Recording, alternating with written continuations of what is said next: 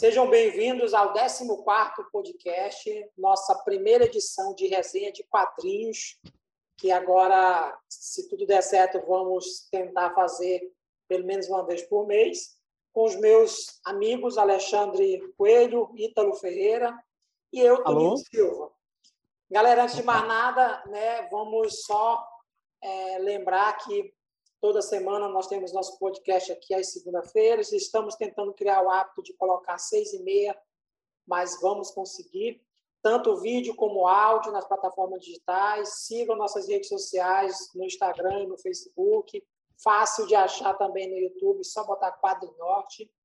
E brevemente estaremos colocando aqui, falando, fazendo um podcast especial sobre os nossos lançamentos como Quadro Norte Editora sendo a segunda coletânea de quadrinhos, Quadro Norte número 2, e uma republicação de um clássico do Jean Danton e do Bené Nascimento. Em breve nós estaremos falando disso aqui e dando detalhes Isso. desse material que vai nos colocar no mercado como editora, né? Quadro Norte. E, galera, nessa, nessa primeira edição nossa de resenha de quadrinhos, né? O Alexandre tem dois quadrinhos para resenhar, o Ítalo tem um e eu tenho na verdade, o Alexandre não é bem quadrinho, né, Alexandre? É... Tem a ver com quadrinho, né? E eu tenho duas. Então, é. eu começo com o Alexandre aí. Alexandre, fale aí qual é o seu sua indicação, sua resenha, para a gente começar esse bate-papo Bom, aqui. Certo, beleza. Primeiro quero desejar aos ouvintes né, um bom dia, boa noite, boa tarde, onde seja lá qual for a que vocês estejam ouvindo ou assistindo. E eu vou começar falando sobre um livro que eu já falei aqui no episódio anterior, sobre dicas de desenho, que é o Como Desenhar Quadrinhos né, no estilo Marvel, o How to Draw Comics the Marvel Way. Né? Um livro que ele é da década de 70, mas que ele ainda é, é muito útil né, para que a gente possa fazer um quadrinho né, do, do jeito que é, dos padrões que se usam até hoje né, na nossa mídia entendeu? Então entendi muitas dicas importantes e muitas coisas que até hoje a gente se aplica, entendeu? É um livro que ele é incrível como esse livro ele não ficou tão datado assim com o decorrer dos tempos, né? Tem uma coisinha ou outra que que, que, que já foi melhorada hoje em dia, mas é, ainda assim você tem que voltar para esse básico para fazer essa versão mais dinâmica, sabe? Então você tem dicas muito importantes, né? É um livro que ele não ele não te ensina, não te pega na tua mão e te ensina a desenhar. Ah, é assim que você faz um personagem. Ah, é assim. Não, ele te mostra como é que é o estilo, né? Que é empregado de anatomia nas histórias em quadrinhos, né? Como fazer de um jeito mais dinâmico, mais rápido. Ele te fala e assim, é, o texto acompanhado das imagens, ele é bem bem sucinto, né? E não é, ele não é um texto enrolativo, né? Ele é feito como se fosse um manual mesmo assim para a pessoa é, é, a pessoa entender como é que se trabalha naquele estilo que a Marvel publicava na época. E também é, eu conheço muita gente que trabalha em outros editores que também aplicavam né, o, o, o, o que foi ensinado nesse livro aqui. Tanto que muita gente até hoje usa ele como referência. Entendeu? Ele foi escrito pelo Stan Lee e o John Buscema, John Buscema que desenhou durante muitos anos o Conan, né? um dos grandes quadrinistas da Marvel, nos anos 70, 80, né? Já falecido, e, e assim, dá para te ver aqui os trabalhos dele, né? É muito impressionante, assim. E eles usam muita coisa também, assim, baseada no Jack Kirby também, no trabalho do Kirby, né? A questão da arte final, tudinho, e, e a própria anatomia que o, que o, que o, o John Buscemi usa é muito, muito similar ao Jack Kirby. Dá para ver claramente, assim, que ele é da escola do Kirby, sabe? O formato de rosto dos homens das mulheres que ele faz, tu vê direitinho assim. As posições que ele aplica os personagens lembram muito o, o Jack Kirby, né? E, e dá para ver benzinho assim a, a, referência, a inspiração que ele teve, sabe? É impressionante que tu vê. Tu vê praticamente um tipo um Kirby mais desenvolvido, digamos assim. Até que é possível, né? É muito impressionante. E assim, a, a, li, essa edição que eu tenho é uma edição de 2014 da é, Martins Fontes, tá? A tradução tá muito boa, né? É, a, a, capa cartão com acabamento, é, acabamento fosco e o miolo interno em offset, tá? Uma gramatura muito boa, né? Ele não é um livro, como eu falei, não é um livro pesado, uma leitura pesada. Né? A tradução está muito boa, com o texto é leve, e você vai lendo e você vai sacando as coisas de uma maneira bem dinâmica, bem rápida, assim, sabe? É muito prazeroso você ver o que eles ensinam ali. E, tipo, pode, é um livro assim que tu pode muito bem expandir depois o conhecimento, procurando outros outros trabalhos na área, assim, mais específicos. Mas ele reúne tudo assim um pacotão, sabe, do básico, que vai desde a perspectiva da arte final, da narrativa, como montar quadros, e mostra o passo a passo, assim, para quem não entende, né, não conhecia, da questão do esboço, né, é, do começo do roteiro, da transposição de roteiro para a montagem da página narrativa, e aí depois o esboço, o trabalho a lápis e finalmente a arte final. Ele mostra exemplos de arte final, né, uma arte final muito carregada, uma arte final muito limpa, muito leve, né, então ele mostra como saber equilibrar é, é, é esses dois pesos, né, ou muito leve ou, ou muito pesado, né? Quando aplicar, quando, então quando fica muito over, né?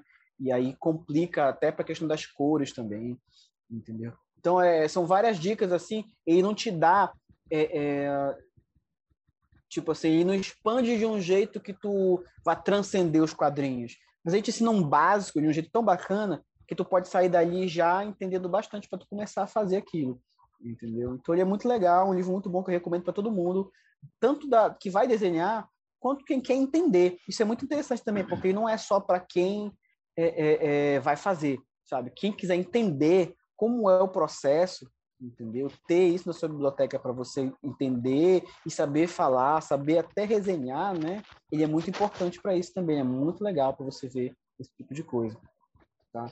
Então é um livro que ele é recomendadíssimo mesmo, né? E, e, eu não encontrei erros de tradução assim ou de, ou de gramática. Eu acho que também deve ter algum que eu deixei passar, mas tá bem assim um trabalho muito bem feito. Não, é. deixa eu ver aqui quem foi a tradução. Acho que foi Lilia Mitsunaga. É Marilena Moraes a tradução. E a revisão técnica de Valdomiro Vergueiro. Eu fiquei curioso. Eu quero, eu vou ver se consigo na próxima compra que eu fizer, eu vou é. colocar na minha lista aí. Ele não é um livro ele não é um livro difícil de você achar. Né? Ele, ele, tem, ele tem uma quantidade boa por aí circulando no mercado. Dá para pegar ele bacana. Assim. Não é caro também. Eu acho que é um preço muito bom que tá por aí. Dá para de pegar uma promoção da Amazon aí, né? Encontrar ele lá e já colocar no pacote. Tem curioso também atrás desse livro. Beleza. Desde quando tu falou é bom, dele então, já no, no, Desde quando tu falou dele já na, na edição passada, tu falou dele, eu fiquei ainda curioso de atrás. É por isso que eu pedi, eu pedi para ele falar de novo, né? Sobre ele. Não, interessante. Assim, é, até tipo assim, mesmo, mesmo que tu mesmo que tu faça um estilo diferente, tu faça um mangá, por exemplo, que tem ali é importante, que é o básico do quadrinho, que aquilo se aplica de maneira universal, acredito eu. Então, aí sim, mesmo sim, que tu faz utilizar depois, entendeu?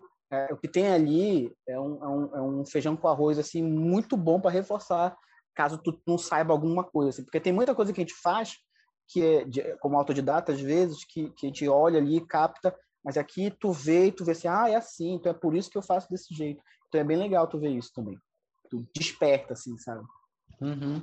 bacana beleza deixa eu fazer agora a minha vez né e lembrando né, que esse livro que o Alexandre falou aí é, acaba caindo dentro daquilo que a gente, como Padre Norte, é, tem sempre pregado, que é assim, dispor de material que possa ajudar né, a quem quer trabalhar com quadrinho, a quem gosta, a quem quer Exatamente. entender mais um pouco como é que funciona. Então, tudo isso aí é inspiração, é informação que a pessoa pode adicionar na, no seu material. Galera, eu vou falar de um trabalho aqui na minha cidade, já faz quase dois anos, é, abriu uma, uma. Não tinha. A nossa livraria aqui era da Big Ben, e a Big Ben faliu, né? Então, uhum. não tem mais. E a gente tem uma, uma. Há dois anos que surgiu aqui uma, uma, uma livraria chamada Gamaliel, que, pelo nome, para quem é cristão, sabe que é um, é um nome bem bíblico então, ela vendia muito conteúdo uhum. é, evangélico, mas aí eles começaram a, a, um casal jovem, eles começaram a colocar alguns materiais de alta ajuda. Precisa diversificar, né? é, de outras cores diferenciadas, e começou a surgir algumas é, encadernados e alguns quadrinhos independentes. E aí, ah, às vezes você vê o preço lá e vê o preço na internet e com frete chega a mesma coisa. Então, compro lá porque é a mesma coisa. E aí eu comprei recentemente lá é, O Fio do Vento, é, do Camilo Solano, tá? É uma HQ hum. encadernada, é, a editora é uma, é uma produção independente que ele lançou através de uma, de uma editora chamada Veneta. Ela é em papel pólen, né, aquele papel amarelado que ajuda na leitura, é toda preto e branco, é, com lombada, bom, acabamento fosco. Cara, muito bom de, de se ler e de se trabalhar. E o Camilo Solano, eu não conheço muito eles. O, último, o trabalho que eu vi dele em destaque é uma, uma história do Chico Bento, que ele fez com o Maurício de Souza, né? Aqueles, aquelas edições especiais de gráfico novel do Maurício Souza, que ele pega ah, autores, né? É o e, Graphic e aí, MSP, né? É, mas ele fez só uma do Cascão, que é Tempestade, alguma coisa assim o nome. E aí, aqui ah. na, no verso do, do, da, da revista dele, já tem aqui um comentário de uma pessoa muito importante, que é o Robert Crumb, que hum. é o, o, o autor de quadrinho underground dos Estados Unidos, acho que mais famoso do mundo, né? E ele fala assim... Pode crer. É, ele fala assim, Camilo Solano é muito atento para o mundo ao seu redor. Uh, luta para descobrir seu lugar nele e está colocando tudo isso em alguns quadros em sequência. Não é tão fácil quanto parece. Cara, com esse comentário aqui, você já pode ter a noção de que o Camilo Solano se inspira no Crumb eu vou colocar algumas imagens de páginas aqui na edição em vídeo para quem assistiu o Quadro Norte Podcast pelo YouTube. E assim, é um desenho que eu gosto muito, preto e branco, no estilo assim, meio marginalizado, assim, é, bem cômico, mas o conteúdo é sério. Então, a história em si, o Fio do Vento, trata de amizade, mas é uma história que ela vai cruzando é, personagens. E a um certo ponto aqui da história, o Fio do Vento é um personagem que, curiosamente, ele é, é, entra na história porque ele assobia muito bem. Né? É até interessante porque não dá para você ouvir, né? mas aí fica subentendido nos uhum. desenhos, no sopro e tal. E aí são histórias que se cruzam, que fala de amizade, se passa em São Paulo. É, e tem umas coisas curiosas que é assim. Eu já tive uma ideia para uma história nesse sentido, que é você ter personagens e, de repente, é, aqueles personagens que iniciam a história, eles não são o centro. Eles vão surgir outros que acabam sendo o centro. Né? Então, é, são histórias cruzadas, que, é, pai e filho, amigos, crendices. E é bem interessante. É como se fosse uma crônica. É, essa história é, de leitura fácil, mas também tem algumas partes que são só visuais, não são todas, mas para que você é, você intercala o momento ali de aflição do personagem com um, um personagem que está sendo apresentando coisas na rua para ganhar dinheiro, meio mambembe, fazendo é, malabarismo com coisas lá. Então, tem assim um paralelo. Então, achei bem interessante. E, cara, produto nacional, é, de melhor qualidade, acabamento muito bem feito. Espero que brevemente a, a editora Quadro possa chegar nesse, nessa qualidade de impressão. E eu indico, a, eu aqui numa uma, uma parte interessante, eu destaco é que no início tem a história de um radialista que ele vai narrar a, a apresentação da quadrilha. Ele é cachorrada, ele é cachorrado. Da quadrilha da fumaça. Aí a cara... quadrilha da fumaça. É, não é esquadrilha, a quadrilha. Ele vai narrar a apresentação da quadrilha da fumaça na cidade dele. Aí o cara pergunta assim, mas narrar, é, não tem né, como narrar um evento que é visual no, rádio, né? E aí eu, eu, eu, é, eu puxo para cá, para minha cidade, que aqui a gente tem é, um dos eventos fortes do 7 de setembro, era o desfile das escolas, né? E as rádios faziam transmissão ao vivo aqui, né? E aí o cara ficava narrando, olha, acaba de entrar o pilotão, descrevendo, né? Aí é, é, é curioso uhum. esse tipo de coisa, né? O cara, no, no livro, ele fala que tem, tem gente que ouve. Né? Mas, galera, é isso, a capa é pintada, e assim, a capa, eu não posso falar nada, porque senão dá spoiler, né? Mas é, é as histórias vão interligando assuntos, vão interligando coisas, e aí, assim, cara, é bem legal, é descontraído, bem humorado, re, faz a gente refletir, hum. sabe? É bem interessante, então, é, é gostoso. uma narrativa se... única, né? É, é gostosa de se ler.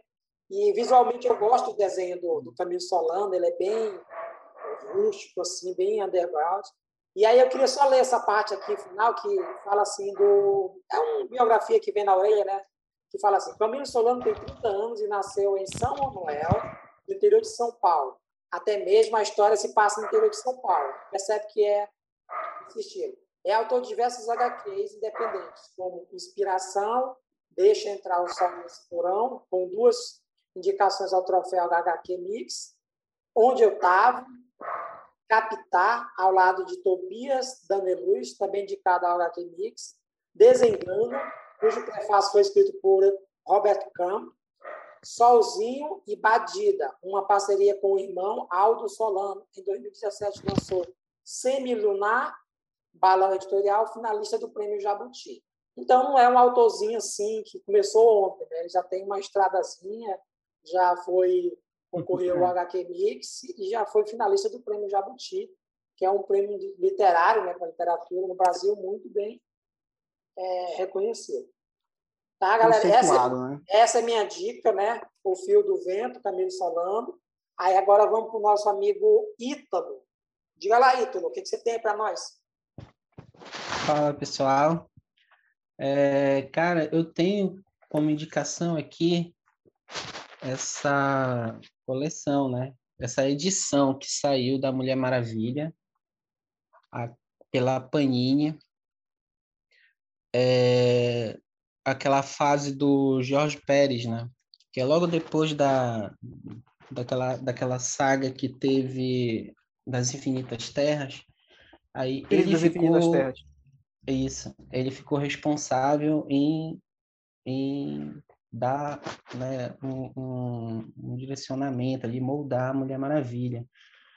E essa, essa, essa edição aqui que saiu da Panini, ela tem essa a capa carton, cartonada, né? O papel offset. Ela é bem mais acessível. Né? Ela, ela saiu, saiu quatro, quatro volumes. E só que infelizmente ela foi cancelada, né? porque lá nos Estados, nos Estados Unidos, a, a, a, edição lá dos Estados Unidos saiu em três é, ônibus, né, que fala, né? ônibus. É um ônibus. Bem grossões, né? É, é um ônibus.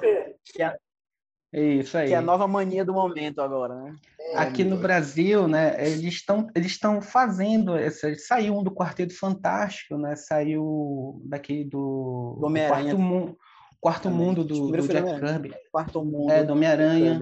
Homem Animal. Do, do, Conan, do Conan também. Do Conan. É, esse do Conan chega sabe? Dá aquela vontade assim de ter. Só que é, aí dá vontade de ter todo, de verdade. Aí a esperança é que saia nesse formato de novo, né? Da, dessa do, do George Pérez, né? da Mulher Maravilha. Por, porque aqui, esse formato aqui da Panini, né? essa edição aqui, ela só tiveram quatro, quatro, quatro edições né? E cara, eu fiquei, eu, eu, lembro quando era moleque que eu li uma história que, que fazia parte desse desse desse compilado aqui dele, né? Que era nessa história ela mostrava uma parte da da mãe dela, né? A Hipólita lá enfrentando no, um minotauro, aí ela enfrentava um ciclope que queria devorar lá, que estava morrendo de fome. E foi uma história que eu li numa revista do Superman, desenhada pelo, pelo John, John Burney, né? Desenhava. John Burney. É. E eu fiquei assim, cara, essa história é muito bacana, mas eu não sabia o começo dela e não sabia o fim, né? Porque ela é só um pedaço que tinha que sair nessa, que saiu nessa edição. E aquilo ficou adormecido assim em mim, né? Aí, poxa, essa história queria saber dela e tal. Aí um belo dia assim, encontrei ela nessa edição, né? Aí que eu fui, fiquei, fui atrás assim de procurar e aí que tu viu a continuação. Onde foi? Foi, aí que eu fui saber, né, da, da, da reformulação do, do, do, do Pérez, da Mulher Maravilha. E para mim, assim, cara, se não for uma das melhores, assim, acho que é a melhor, assim, de trabalho, assim, que já fizeram da Mulher Maravilha. Ele consegue, né, colocar, ele, ele faz um casamento bacana do, da mitologia grega, né, com a história da Mulher Maravilha, que é uma coisa assim é, é, é, é espetacular, né?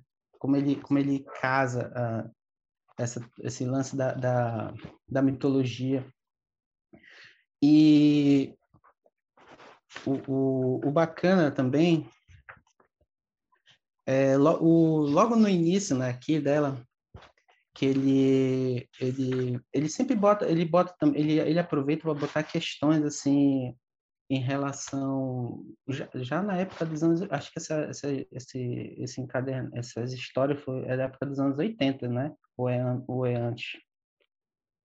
Acho que é nessa década aí. O que essa ele, é foi os essa, anos 80 anos 80 né? ele já começa a discutir botar assim questões assim tipo de representatividade feminina assim logo no início, né, que o, o panteão lá dos deuses eles estão decidindo em criar uma nova uma nova raça e essa raça vai servir de inspiração para os humanos que já existem na Terra. E essa raça vão ser as Amazonas, né? E aí são as deusas que estão lá, né? Aí o Ares fica incomodado, né, com por elas estarem ali tendo voz. Aí elas falam, né, que está reclamando porque a gente está né, levantando aqui nossas questões e tal, está te incomodando uh, um pouco e tal. Então ele já já discutia essas coisas, né?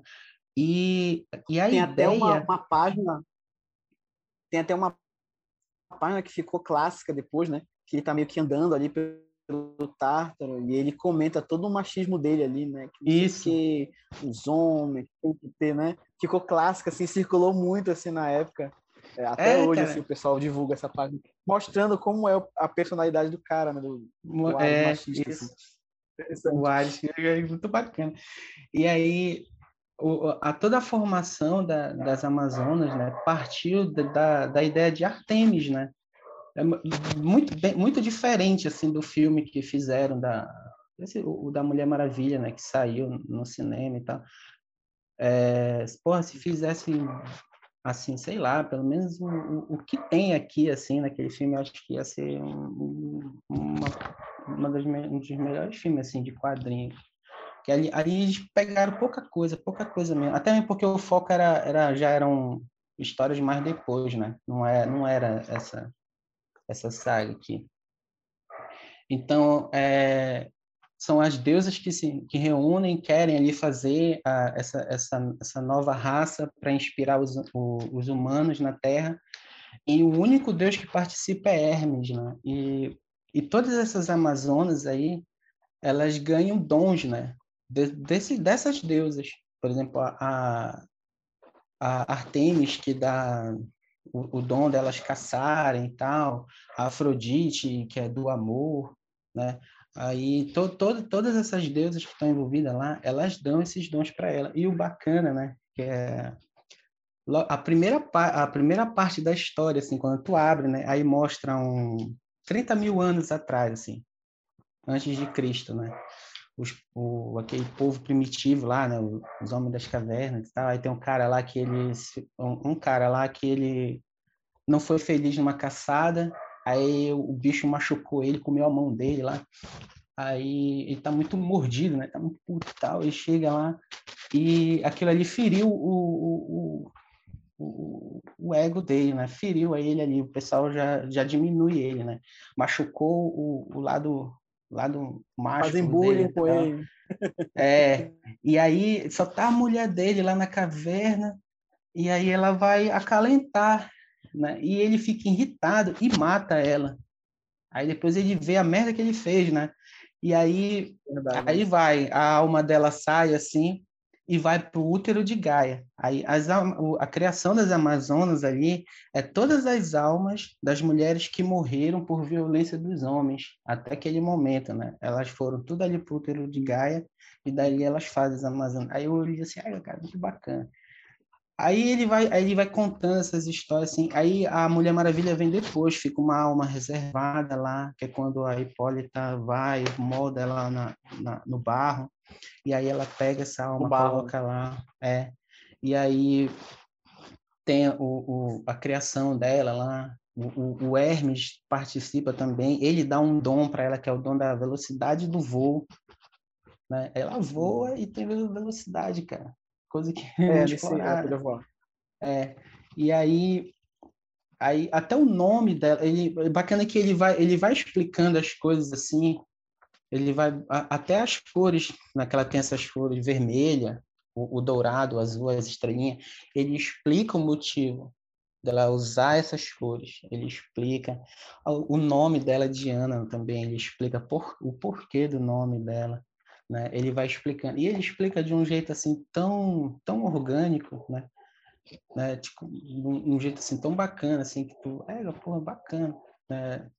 Te convence tão legal assim, o aí durante essa essa essa parte que tem, eu acho que as quatro, eu tô com duas aqui, né? Eu acho que as quatro, ela compila, acho que só o primeiro, né? Ônibus. Ainda não sei falar essa. essa. Chama de ônibus. fala, fala ônibus. É. Ônibus. ônibus. Pega o bonde. Fala o bonde, pega o bonde. Bonde, é o bonde. o bonde. Eu acho que deve ser só o primeiro, cara. Esses quatro que saíram aqui. Né? E nesse primeiro, tu vê lá, ele fala. Aparece até o Dark Side, né? Que ele tenta invadir o Olimpo e o, nessa, nessa, nessa parte, tá, ela tá, a, a Diana tá com, ela se encontra com o Superman, né? E eles conseguem, é, assim, derrotar o Darkseid de uma forma bem inteligente mesmo. E é, essa parte que ela se encontra com o Superman, né, é bacana também. Quando o Superman aparece, ele já tasca logo um beijão nela, né? Porque ela também ela, ela, ela, ela era muito assim ela quando ela soube do Superman né, da existência dele e tal ela ficou muito interessada em conhecer ele né ver aquele cara né poderoso aquele que ele inspirava e tal. Ela ficou meio assim né apaixonada pela figura né. E ele também aí quando eles se encontram aí tem a conversa deles ali aí tu vê que não era aquilo que ela que ela né, imaginável e tal, tu vê um, eles ficam um relacionamento assim meio que de irmão mesmo, assim, entre eles. Não tem aqui, não tem o fanservice, né, que o pessoal tanto, tanto quer de botar os dois. Mas, mas é legal, sabe, como ele desenvolve isso. O próprio o, o Steve Trevor também aqui, ele, ao contrário que a gente vê no filme, né, até em animações também, que ele monta par com ela, aqui ele é um, um amigo também, dela e é uma amizade muito bonita que ele constrói com ela, porque também tem, ele tem uma ligação também com a história dela, que tu vai saber por quê, né? Que ele é muito importante. E, e outros personagens que vão aparecendo aqui. É, essa parte do e, e, e, durante toda essa a história assim ela vai mostrando ela, ela vai ela vai é, realizando feitos e desafios que o, o, que vão acontecendo do, do próprio o, o, Olimpo que bota em, em, em rascada as coisas, né? E, e tudo vai para ela resolver, né? E, e, e, só depois assim que o cara que tu vê que Deus Zeus vai ali né reconhecer o valor dela mas mesmo assim ele é muito filha da puta o Zeus e aí tem a, a, a última parte que ela que o, o Olimpo né ele ele, os deuses eles querem mudar de lugar ali por conta da que teve o, o, a invasão do Darkseid, então eles ficaram com medo de destruir tudo ali. Até tem é, ele ele faz essa ele coloca né, a, a história do Darkseid ali para cruzar com, com, a história do Olimpo, também ele constrói de um jeito bacana esse bicho Pérez. E, e a mudança desses deuses para um outro lugar, né? Mudou o Olimpo de um outro lugar, é, vai surtir efeito lá na, na, na, história dos Novos Titãs, né? Que também é, é a fase dele também, que ele está escrevendo ali, fazendo também uma, uma história lá. Então, assim, ele, ele fez muita coisa bacana aqui, cara. Eu acho assim, um cara que, que pegar esse material aqui, né, da Mulher Maravilha, do, do Jorge Pérez, ler, ele vai ficar apaixonado por ela. Né? É, assim, cara, quando eu li é, isso é, aqui... É, lendas, do, é lendas do Lendas do Universo DC, DC né? é, Lendas do Universo DC, Mulher Maravilha. É, só fazendo aqui uma parte aqui, ao que o Ito falou, a questão da Panini, em algumas resenhas do pessoal do Pipocando aqui no canal do YouTube, eles comentam que a Panini é, tá, tem esse hábito de começar a lançar o material e interrompe e não dá uma, uma explicação lógica. E sobre o ônibus, eles também fizeram resenha, e todos os ônibus, ônibus literalmente, é, eles falam que a dificuldade é o tamanho para ler, é um, é um tijolão. É. Né?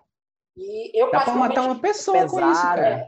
Eu, particularmente, eu fiquei, eu fiquei interessado na curiosidade de ver, mas de comprar pelo preço, eu ainda prefiro comprar arcos fechados né, de, de um, um trecho ali do personagem que vem menor, né, que nem eu comprei aqui recentemente do, do da minissérie do, do, do Frank Miller, né, o Ronin aqui, é, olha, uhum. é mais prático, né? É só, era, um, era uma minissérie que foi seis edições, eles encadernaram papel, capa encade, é, lombada, toda a qualidade aqui gráfica, então esse assim eu prefiro. Agora o, o se, ônibus... fosse, se fosse lançar um ônibus do Frank Miller com todas as histórias assim, pois é, aí o ônibus, grandão. O ônibus eu acho que é o, do, o três vezes isso aqui. Então isso aqui já é pesado. Imagina o ônibus. Imagina é. o ônibus. Né? Eu também prefiro e, assim, também, pequeno acho assim, também. Tem, tem, o que eu não gosto do ônibus é a questão do preço, ele é muito caro, e essa dificuldade de leitura também. Isso. Agora, tem uma, tu citasse uma parada sobre eles cancelarem título, tem, ele tem essa vantagem, né? Pelo menos tu tem ali um arco grande, tu não tem mais o risco de cancelar e tu não ficar, né, é, a ver navios, porque tu já tem ali uma grande quantidade de uma vez só, entendeu? Porque o que, que resulta desse, desse cancelamento, muitas vezes é vendas entendeu? É, as vendas não justificam continuar com tal título, aí eles vão mudar para outro formato. Acontece muito disso, assim. Tem coisa que já saiu mais de uma vez porque tem que mudar o formato para poder vender. E é chato. Já imaginou um, Mas, ônibus, enfim, né? um ônibus do Naruto ou do One Piece? Deve ser do tamanho da tua cabeça, cara, eu acho. Cara, Bora lá, Alexandre, qual é a teu, tua próxima aí, Alexandre? Indicação. A minha próxima, eu pego na ponte de onde, de onde o, o, o Ítalo deixou, que também é a mesma fase assim, de publicação, né, na publicação original, que é a, a fase pós Crise nas Infinitas Terras. Para quem não sabe, a Crise nas Infinitas Terras foi uma grande saga que a DC lançou ali no metade dos anos 80 para organizar a casa, né? Porque a, a, a, cronologia deles era, com a palavrão assim, toda cagada. Né? Então eles tentaram dar uma, uma, uma ajeitada ali, né? Tentar fazer tudo ficar uma coisa só, única. E aí fizeram essa saga. E aí muito personagem sumiu, morreu e tudo mais. E aí quando retorna, eles pegam cada artista assim grande da casa e entregam para ele um ou mais personagens para eles retrabalharem. Enquanto o George Pérez retrabalhou é, é, os Jovens Titãs e a, e a Mulher Maravilha, né? Por exemplo, o John Byrne ficou com o Superman né? E aqui a, a, revista que eu vou falar é a Saga do Superman, volume 1, que está saindo agora esse mês pela Panini nas bancas do Brasil todo, tá? E a, a, essa edição é muito importante porque ela narra justamente, ela mostra justamente, ela republica essas, essa primeira, é, é, a primeira minissérie que o John Byrne pega para recontar a origem do Superman, né, naquele novo universo que é formado após a crise. Tá? E essa, essa reformulação dele ela é muito icônica, porque é ela que guia muito, é, ela, ao mesmo tempo que ela pega material antigo, clássico, né, algumas, é, ela canoniza algumas características de outras produções, que ele mesmo fala na introdução, depois eu vou dar uma lida, sobre o que é a origem do Superman para ele, né? É, as séries antigas, né? Os desenhos animados. E aí ele pega aquilo, canoniza num, num universo só, e aí ele, ele cria um cânone de Superman ali que ele é seminal, assim. Que, eu não lembro se o, o filme veio antes, né, do, do Christopher Reeve, né? E ele pega até a aparência do Superman, ele já mostra assim, bem parecido com o Christopher Reeve. Tá? E ali é bom lembrar que é o desenho do, do John Byrne, assim, no auge, o auge do trabalho dele, assim, de desenho, da carreira dele ali.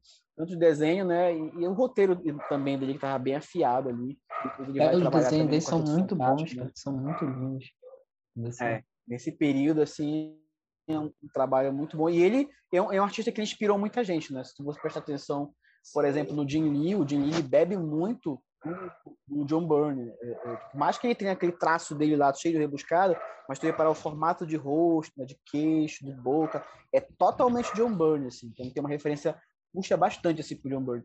E, e, e, ele é um cara que tem todo o estilo próprio, né? Depois ele foi ficando mais simplificando o traço dele, aí já deformou, ficou diferente, mas nessa época era o auge do que ele tinha assim de quadrinho para super-herói, né?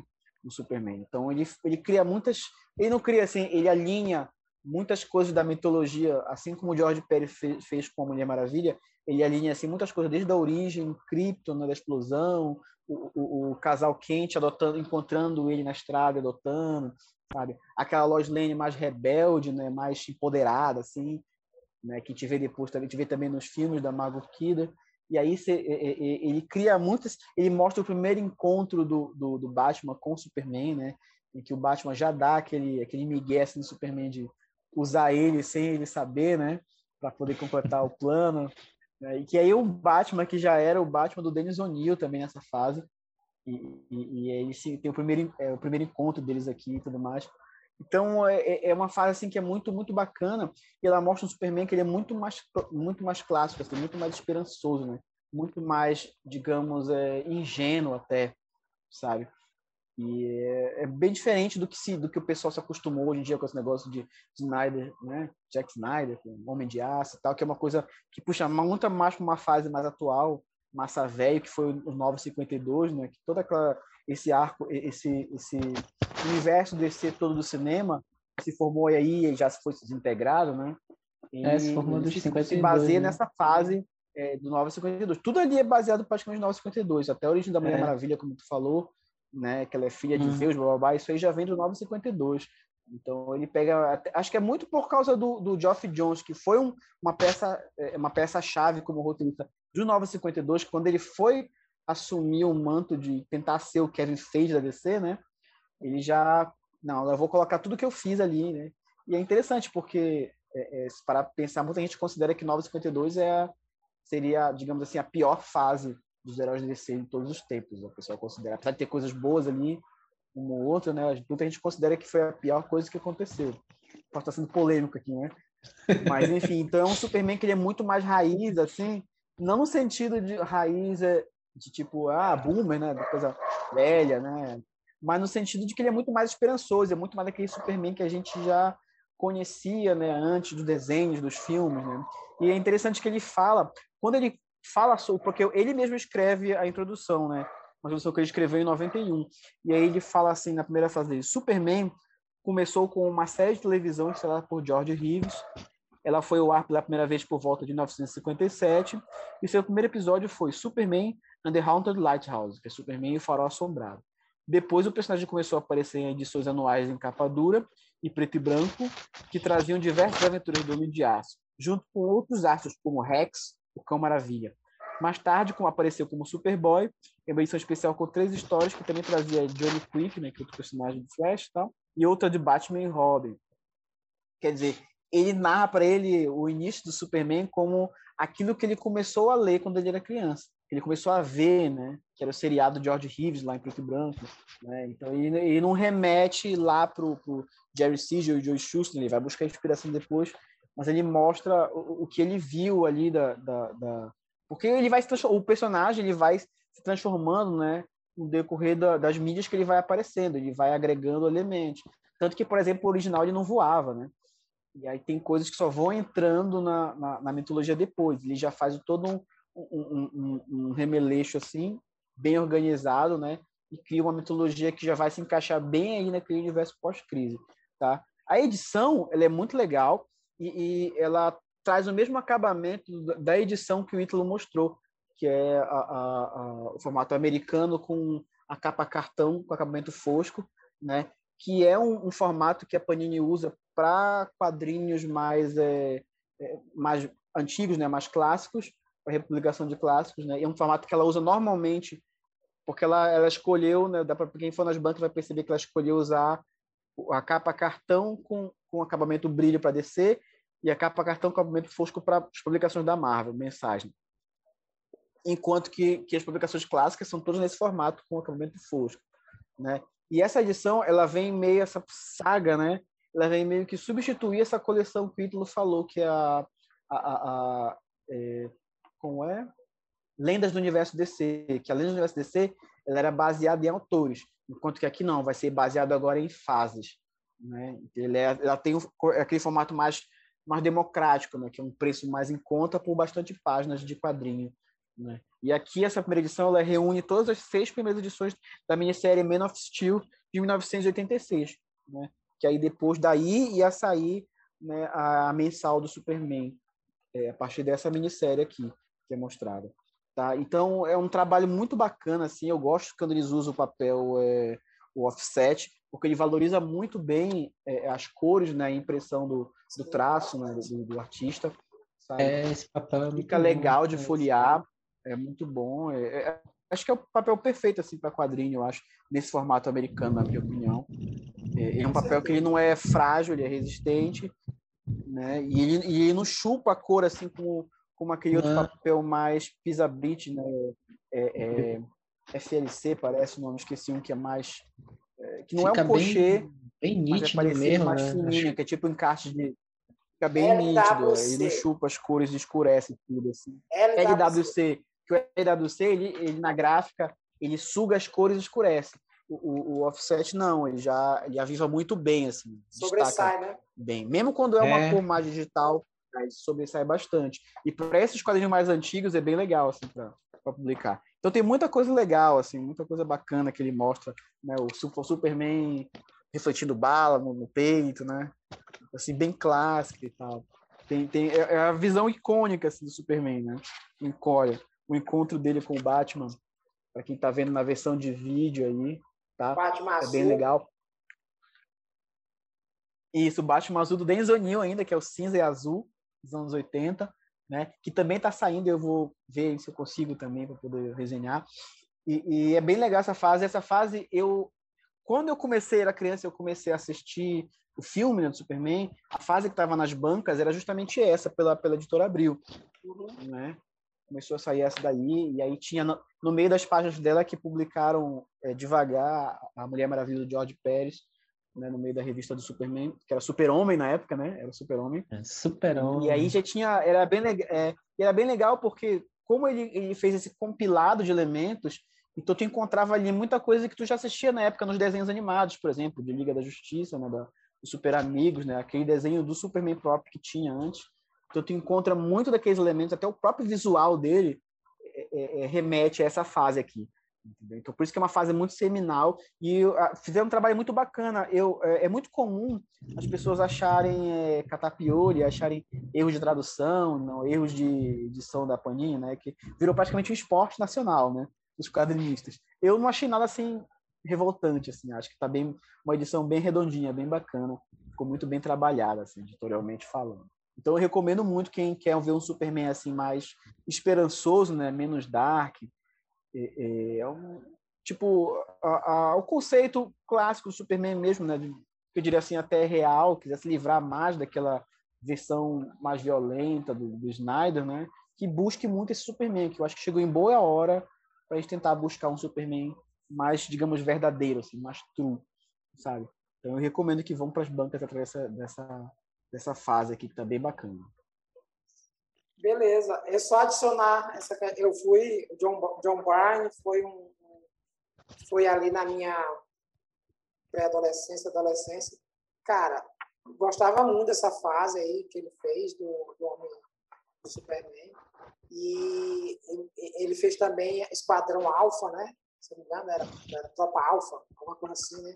Tropa Alfa, Tropa Alfa. É, eu gostava muito. Tudo, todo o material que o, fez muita coisa. o John Barney fez, eu, eu Anos 80, é, anos 80, assim, ele dominava porque nas bancas, porque tu ia na banca e tu tinha John Byrne na Marvel, na DC, tu tinha o Superman dele, tu tinha o Quarteto Fantástico, tu tinha os X-Men dele, que Mulher ele Hulk. trabalhou com Chris Claremont, não sei quantos 20 anos ali. Mulher Hulk, que ele fez depois, né?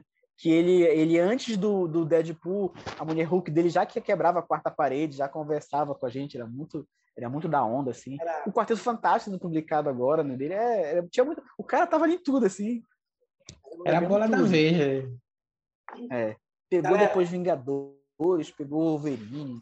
É. Deixa eu fazer minha indicação. Esse, esse, esse, ficou, esse ficou rico, né? É. Fazer minha não sei, mas espero que sim.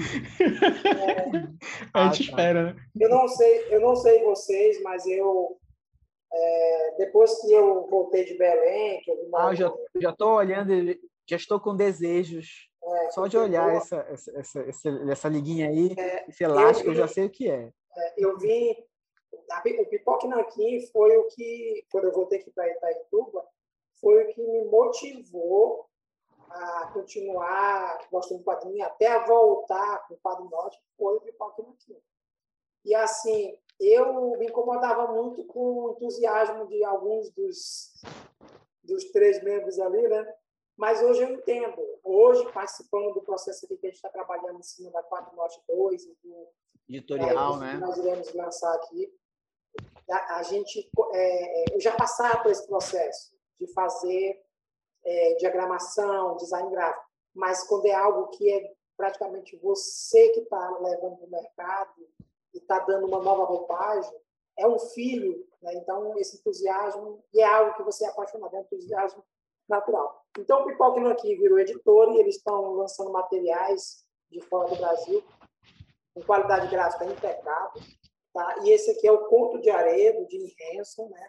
acabamento gráfico de lombada, e tem o elásticozinho aqui simulando um caderno de viagem. Né? Então, acabamento de primeira. Esse aqui eu comprei é, ano passado, no período da, ali de novembro, dezembro. Tá? E assim, um detalhe nesse conto de areia, eu já sabia que eu vi a resenha, ele quase não tem texto, né? Ele é muito ilustrativo. É um roteiro perdido de, do Jim Henson. Quem não sabe quem foi Jim Henson? Jim Henson foi o cara que criou os Muppets, né? E ficou muito conhecido no mercado do cinema por fazer animatrônicos de alguns filmes, mas o Muppet, Muppet foi o principal é, criação dele. E aí, essa história aqui é um roteiro que ele tinha feito para um filme, um curta-metragem, provavelmente, né? e que foi resgatado pelo Jerry Ju e adaptado para quadrinhos por Ramon K. Pérez. E tem uma, uma bem aqui no, na introdução, tem uma breve nota de introdução que diz assim: Conto de Areia é uma tragicomédia surrealista. A maior parte do filme seria gravado no deserto do sudeste norte-americano. Há muitas tomadas contrastando o vasto deserto com as situações absurdas. A fotografia é, às vezes, assustadoramente realista. Há pouquíssimos diálogos e todos os efeitos sonoros são ligeiramente exagerados, como seria no deserto. Galera, isso aqui é uma obra visual e entra aquela questão polêmica. Claro, o quadrinho não é visual, mas tem muita gente que é, pega um livro desse, aí ele começa a folhear, aí vê que não tem quadrinho, ele às vezes não fica chateado. Não tem balão, né? É, fica chateado pelo preço, é, pela, pelo, pô, não tem, não tem, aí já não valoriza, pô, devia ser mais barato porque não tem texto, né?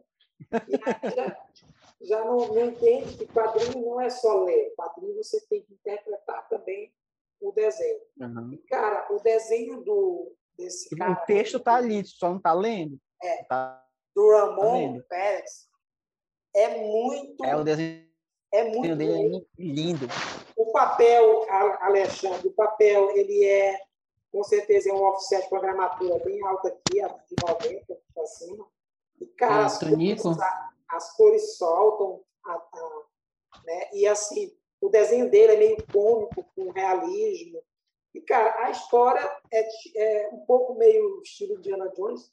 É um personagem que ele, bem no início, tem um diálogozinho, ele ganha um mapa para fazer uma missão no deserto, e aí começa assim, uma aventura dele, tem é, é coisa surrealista, aparece é, é, um tigre, ele, ele tira algumas coisas absurdas da bolsa dele, sabe? Então, assim, é um deleite visual, é, o desenhista ele faz tipo umas colagens, aí tem hora que é monocromático, tem hora que é colorido demais, sabe?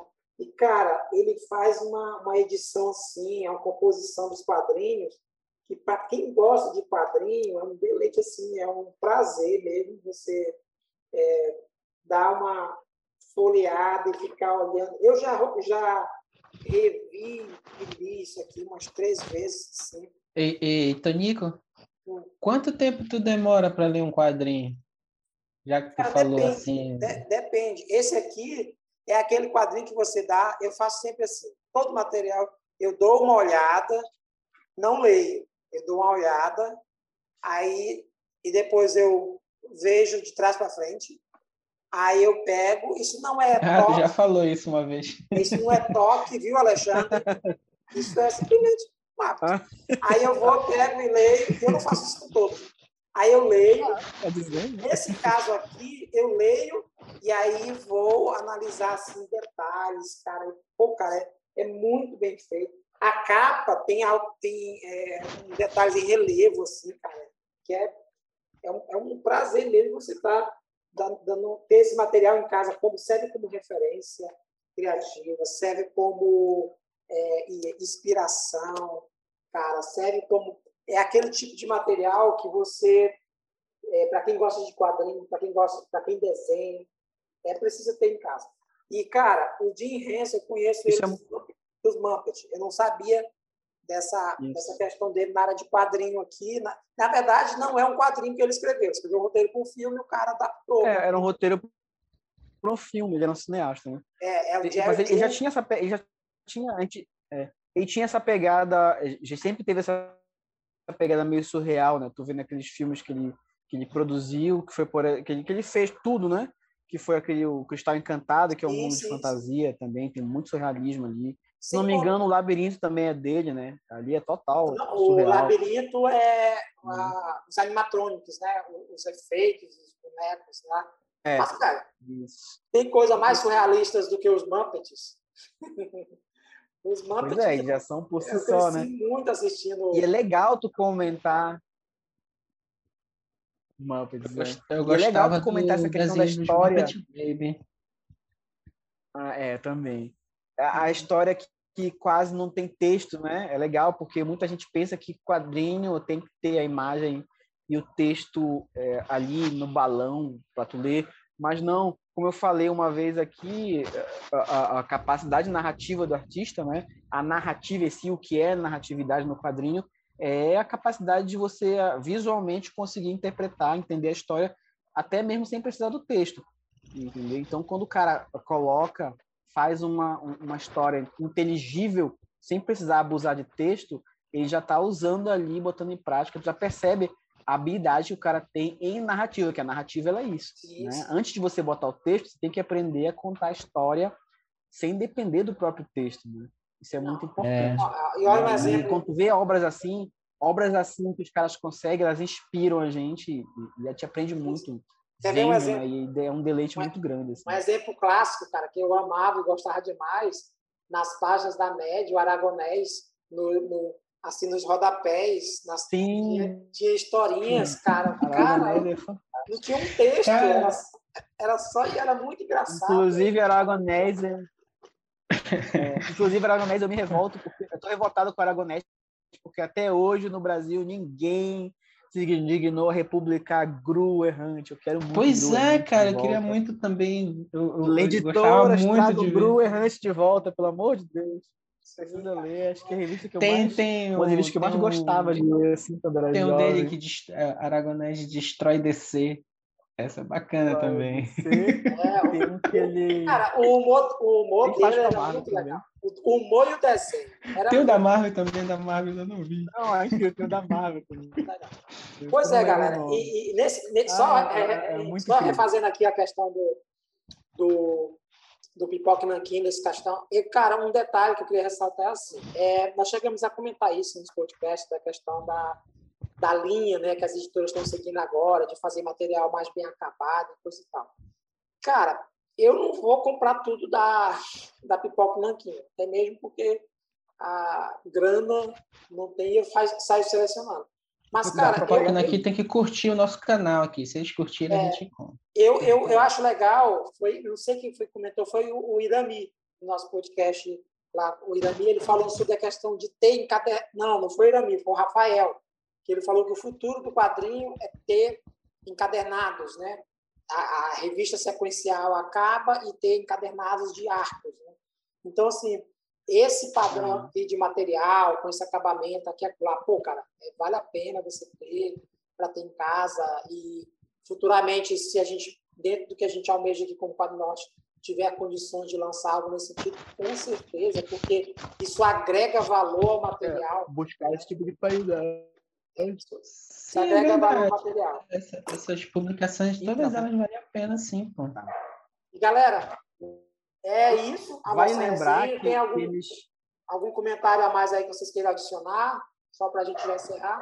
Eu quero comentar um negócio. Eu acho que quando tu falou lá da, da, do teu processo, né? Quando tu vai ler uma, um, um gibi lá que tu pega, acho que tu omitiu uma informação.